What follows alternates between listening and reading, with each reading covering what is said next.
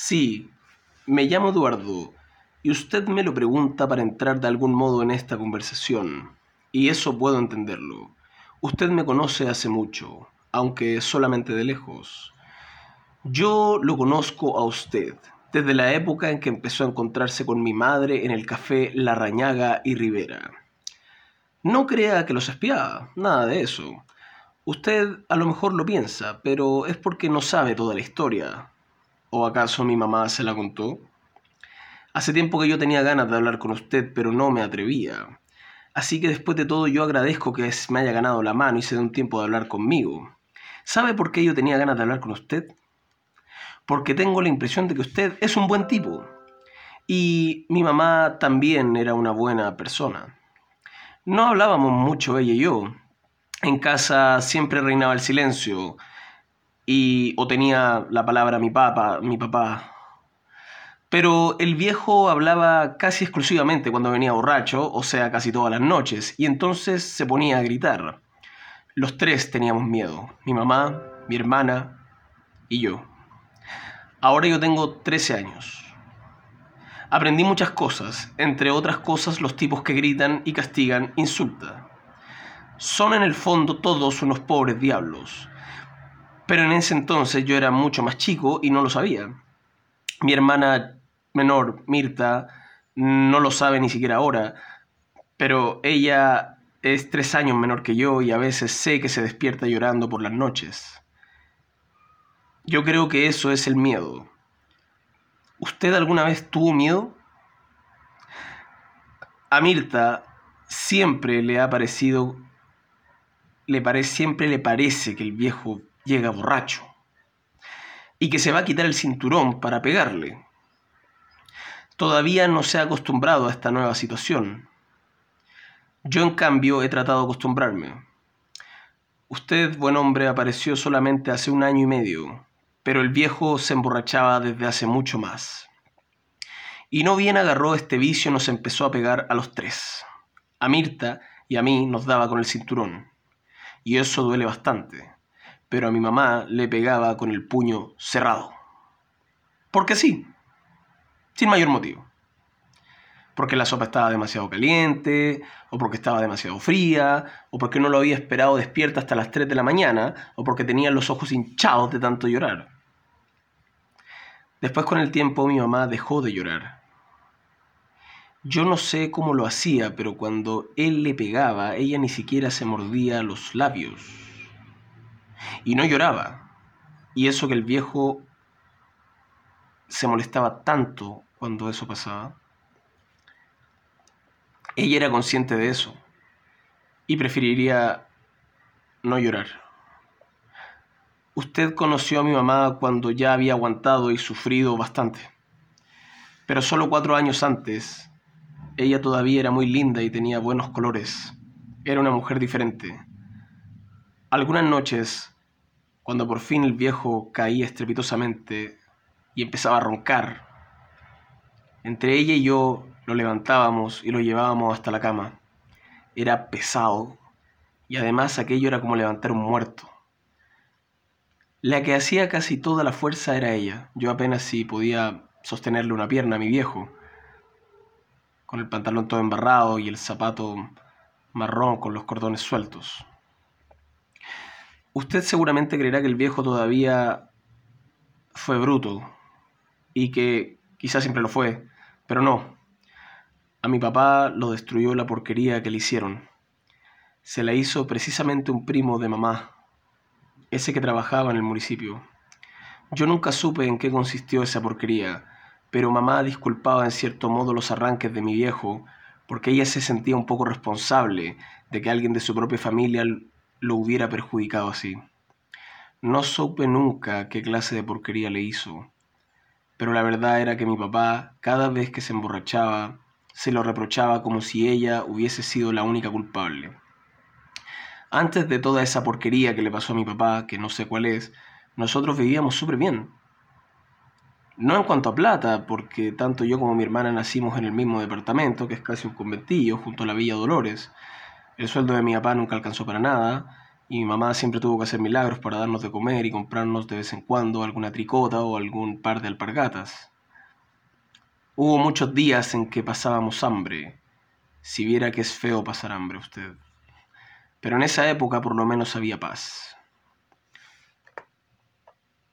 Este es un fragmento de Requiem con tostadas, texto de Mario Benedetti. Bienvenido a la cuarentena con Marguirot. Aquí comienza. Hoy día hablaremos de la violencia intrafamiliar.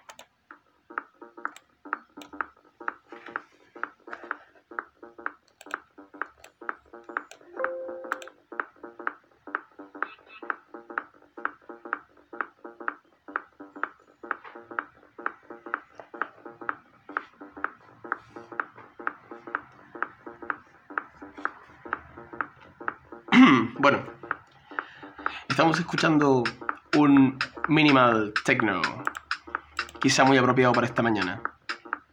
Disponible en YouTube. Cartoon High Trip. Hoy día en la mañana, ¿por qué me levanté con ganas de hablar de violencia intrafamiliar?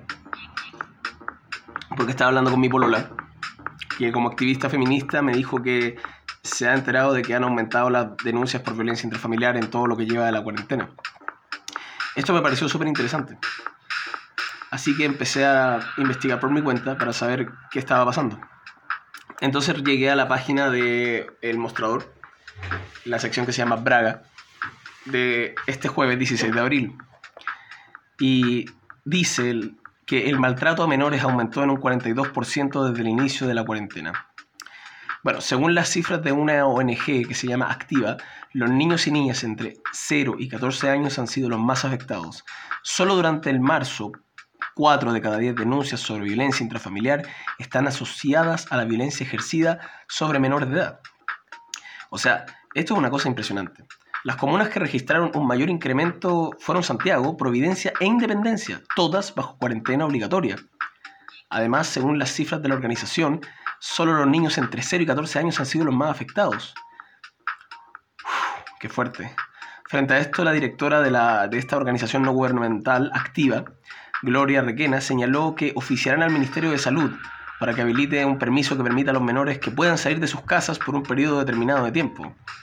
Según la directora, esta medida que se plantea permitiría bajar los niveles de ansiedad de los menores y gastar energía considerando su corta edad. Desde un punto de vista más profesional, la defensora de la niñez, Patricia Muñoz, realizó un llamado a denunciar cualquier antecedente de violencia y llamó que nada justifica la violencia contra niños, niñas y adolescentes. Al mismo tiempo, informó que como Defensoría de la Niñez han solicitado participar en la mesa social del COVID para poder visibilizar la realidad que los menores están viviendo en esta pandemia, pero ciertamente no han obtenido respuesta. Y aquí yo me pregunto, claro que no van a obtener respuesta por parte del gobierno si el gobierno está viéndolo lo poco y nada que ve. BioBio Chile, por otro lado, dice que ha aumentado hasta el martes 14 de abril, hace dos días atrás, aumentó en un 500%, 500%, pues las denuncias de violencia intrafamiliar en, en, Providencia, solo en Providencia. Y es curioso que sea esto porque el lunes de esta semana terminó la cuarentena obligatoria que se decretó para Providencia. Bueno, según la alcaldesa Evelyn Matei, ¡oh! el confinamiento fue complejo en muchos hogares de la comuna de Providencia. Y no en descartado verlo, porque muchas de las casas que hay en Providencia son departamentos. Entonces, ¿qué es lo que sucede? La cuarentena es muy dura de, de, llevar. Todos hemos tenido un tremendo aumento de denuncias de violencia intrafamiliar, dice la alcaldesa. Más adelante dijo esta persona, la alcaldesa Evelyn Matei, la que sale trotando en el video ya, quiero señalar, dice, quiero señalar lo duro que es vivir una cuarentena. Muchos de los que están pidiendo una cuarentena no saben lo que significa. Esto significa violencia intrafamiliar, significa tensión dentro de la familia, significa la preocupación de si me van a echar o no me van a echar de la pega. Tengamos claro que la cuarentena es súper importante desde este punto de vista de la salud, pero no es gratis. Esto va a llevar sacrificios. ¡Wow! Eso sí que es interesante. Ahora, ¿Qué es lo que se ha intentado hacer desde los foros feministas para poder apoyar esto? Según me dijo mi polola, me adelantó, que habían personas que estaban intentando promulgar o pedir poner sobre la mesa la aplicación de alguna ley seca que impida el consumo de alcohol y drogas al interior de los hogares. Porque la verdad se ha dicha, se dice que un factor importante para la violencia intrafamiliar y que ésta se cultive es que las personas, los padres, tengan acceso a estupefacientes ilícitos o alcohol, cuando tienen un consumo excesivo de alcohol, obviamente. En ese sentido, Renovación Nacional, con una diputada que se llama Jimeno Sandón, eh, dice que quiere le propuso al gobierno aplicar la ley seca mientras perdure la emergencia sanitaria por el COVID. Argumenta que no es producto de una el, el, alcohol no sería producto de primera necesidad. Durante las cuarentenas puede propiciar la depresión y la ansiedad, lo que lleva a consumir más y a tener episodios de distintas categorías, entre ellas la violencia. Bueno, eh, ella dice, todos sabemos que el consumo nocivo de alcohol está asociado con riesgos no solo para los bebedores, sino también para otros. Una persona ebria puede poner a otros en peligro a través de comportamientos violentos que afecten a sus parejas e incluso a sus hijos. Bueno, esta cuestión es una cosa común, dice ella, y de hecho CNN dice algo muy interesante acá, porque dice que la Organización Mundial de la Salud indica que el alcohol aumenta los síntomas de depresión, ansiedad, miedo y también pánico, sobre todo en situaciones de encierro y falta de contacto físico. Habiendo dicho eso, a la... todo pareciera indicar que es injusto que las comunas con cuarentena son las que tengan botillerías que tienen prohibición de funcionar. Mientras tanto, en supermercados, el y el delivery continúa vendiendo bebidas alcohólicas. Claro, eso tiene mucho sentido. Por ejemplo, obviamente que la botillería de la esquina, que cuando yo estaba en cuarentena aquí en Ñuñoa, eh, eh, no funciona, pero obviamente que si yo quiero pedir cerveza o pisco, eh, pido un delivery, ¿cachai? O algo así. O voy al supermercado y lo compro, carvalho. Bueno, la diputada, perdón, la, la diputada, sí, Osandón, dice en todo caso que en caso de no acoger esta idea, al menos debería considerarse la restricción al acceso de, a góndolas específicas en supermercado, restringir los permisos de venta de alcohol o definir el horario de atención en que deben, se puede vender alcohol en ciertos lugares que están en cuarentena o no. También limitación de venta de miligramos etílicos. Por ejemplo, eh, una persona no se puede llevar tres botellas de pisco para la casa. Por ejemplo, por ejemplo, estoy hablando al voleo. También podría ser el momento de cobrar impuestos directos al alcohol y a las patentes de los intermediarios, dice ella. Porque ahora incluso estamos viviendo tremendos ofertones por internet para que la gente consuma alcohol aprovechando que está en casa. Qué interesante sería ver cómo en este país se aplica la ley seca en aspectos de cuarentena y no es raro, en Estados Unidos de América se ha aplicado cuando estuvieron en la gran crisis del 29 y en otras circunstancias relativas a la Primera Guerra Mundial, la ley seca era un hecho. O sea, para mantener el orden y la seguridad se prohíbe el consumo de bebidas alcohólicas. También en algunos estados se hace, por ejemplo, cuando hay huracanes o desastres naturales. Eso es súper importante quizá podríamos eh, abordar un poco, un poco de temas sobre mm, lo que es la violencia intrafamiliar en el aspecto jurídico, que es el que a mí me interesa. Bueno, la violencia intrafamiliar se define como todo maltrato que afecte la vida o la integridad física o psíquica de quien tenga o haya tenido la calidad de cónyuge del ofensor, una relación de convivencia, sea pariente por consanguinidad. En el fondo es la violencia que se ejerce tanto física o psíquicamente al interior de la casa, al interior del lugar. Y no, cuando digo al interior del hogar también en un sentido figurado, porque obviamente si un marido le pega a su mujer en la calle, también es violencia intrafamiliar, obviamente. Bueno, y es obviamente la que afecta eh, a cualquiera de los integrantes del grupo sin mirar a quién, o sea, sin distinción a si es discapacitado o no, si puede defenderse solo, etc. Bueno, ¿qué garantías ofrece nuestra ley actual en Chile para poder sancionar el maltrato habitual? Bueno, em, la violencia intrafamiliar es una cosa, pero un delito específico se llama maltrato habitual. Y el maltrato habitual se castiga con cárcel. ¿Ok? Entonces, esa cuestión es súper importante. Primero hay que tener en, consideración eso. Ahora, ¿qué, ¿qué se entiende por maltrato habitual? El maltrato habitual es la violencia física o psíquica respecto de personas protegidas en la ley de violencia intrafamiliar. El requisito determinante para cometer este delito es que los actos de violencia intrafamiliar sean habituales. Entonces la pregunta que se ha hecho alguna parte de la doctrina es como, chuta, ¿qué pasa si yo le pego a mi señora una pura vez? ¿Hay violencia intrafamiliar? Hay violencia intrafamiliar, pero no hay delito de maltrato habitual si es que no es habitual. Ahora, si todos los días le pegan o algo así, o hay que esperar una periodicidad, al parecer, eso sería el espíritu de la ley, en teoría, ahí recién podríamos ir a la lista penal. Entonces, ¿cuál es la sanción para el delito de maltrato habitual? Bueno, la sanción varía puede ir una pena de 61 días a 540 días de presidio. Pero cáchate, lo máximo serían 541 días de, presidio. Y si el buen no tiene irreprochable conducta anterior, se va para la casa. Te, lo doy firmado que se va para la casa. O sea, es increíble. Ahora, salvo que el delito constituya uno otro de mayor gravedad, por ejemplo, unas lesiones que, o una, un homicidio o algo así. En esos casos eh, se aplica la pena de, del delito de mayor gravedad. Bueno, aquí tenemos que entender que hay dos formas de poder recurrir a la justicia. Cuando los maltratos no son habituales, pero, pero sí son maltratos dentro de todo, hay que recurrir al Tribunal de Familia para iniciar un proceso de violencia intrafamiliar. En el proceso de violencia intrafamiliar, el Tribunal de Familia correspondiente va a adoptar de oficio todas las medidas necesarias para poder acabar con la violencia e intentar y propender dar protección a las víctimas, lo cual en verdad mm, discrepo un poco que en la práctica se lleva a cabo. En lo personal yo he tramitado esas causas y es súper difícil porque la, mayor medida que puede existir es, eh, es como la prohibición de acercamiento.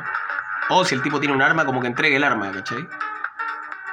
Y obviamente esa es como la mayor medida, pero ha pasado en la jurisprudencia, en los casos de violencia intrafamiliar, que a veces chuta alguien dice, chuta, eh, su señoría, usted me dictó una, que este weón no podía acercarse a mi casa. Ya, resulta que volvió e intentó quemar la casa conmigo y los niños adentro. Entonces, ¿qué dice el juez? Yo lo he escuchado en seminarios, lo he escuchado. Los jueces dicen esto, dicen, bueno, tomen sus propios recuerdos, ya hice la justicia, vaya a la lista penal correspondiente, pero yo ya no puedo hacer más. Esa es una cuestión que pasa, Ahora, lo importante es a quién podemos recurrir. Bueno, si el maltrato es habitual y es habitual y es y ya no es un hecho aislado el de la violencia doméstica o la violencia intrafamiliar, el propio tribunal de familia se va a declarar incompetente y lo va a llevar a la lista penal. Nuevamente la burocracia retrasa todo, todo, todo, todo, todo. Em, igual me, gustaría tener a alguien más que hablara de esto, porque así podría decirme datos de cuáles son como lo, la cantidad de ingresos que hay en fiscalía o la cantidad de condenas por violencia intrafamiliar que se, que se dictan. Eso lo desconozco. Pero esas son como las cosas. Si la cuestión no es habitual, va al tribunal de familia. Y si el maltrato es constante, constante, constante, ahí va recién a la arista penal para hacer, se busca sancionar a la persona por el delito de maltrato habitual. Bueno, lo importante de este podcast no es solo hablar de de cómo se llama esto de la, del derecho, algo así que puede ser aburrido para la gente que no entiende. Tienen que entender primero eso, que qué es violencia intrafamiliar y qué es maltrato habitual. La, una, la primera es una circunstancia que puede pasar al interior de una familia, de un grupo humano. Y la segunda es un delito. Y la diferencia entre una y la otra es la habitualidad. Si es habitual, se puede recurrir a la arista criminal. Y si no, se hay que ir a la competencia de familia, a los tribunales de familia. Quizá la, cosa más importante que hay que hacer es que hay algún centro de atención al cual puedan recurrir las víctimas de violencia intrafamiliar, tanto niños como mujeres, que, o personas discapacitadas, abuelitos, abuelitas, etc. Y hombres también, ¿por qué no? Porque a veces puede pasar. No, sería como muy ciego de nuestra parte decir que eso nunca ha pasado, porque seguramente ha pasado. Bueno, a lo largo del país hay varios centros que se especializan en recibir víctimas de violencia intrafamiliar. Los centros de atención tienen por objetivo dar respuesta lo más pronto posible a las necesidades de los involucrados. Generalmente ellos auxilian, atienden consultas jurídicas o médicas, asesoran de acuerdo a su especialización y también remiten a otras organizaciones que acogen ante hechos de maltrato. Bueno, a qué lugar se debe ir, diría yo, a qué lugar, si alguien me preguntara, a qué lugar debo ir en caso de que soy víctima de violencia intrafamiliar, mi marido me pega o mi hijo me pega o algo así, ¿qué, tengo que hacer yo?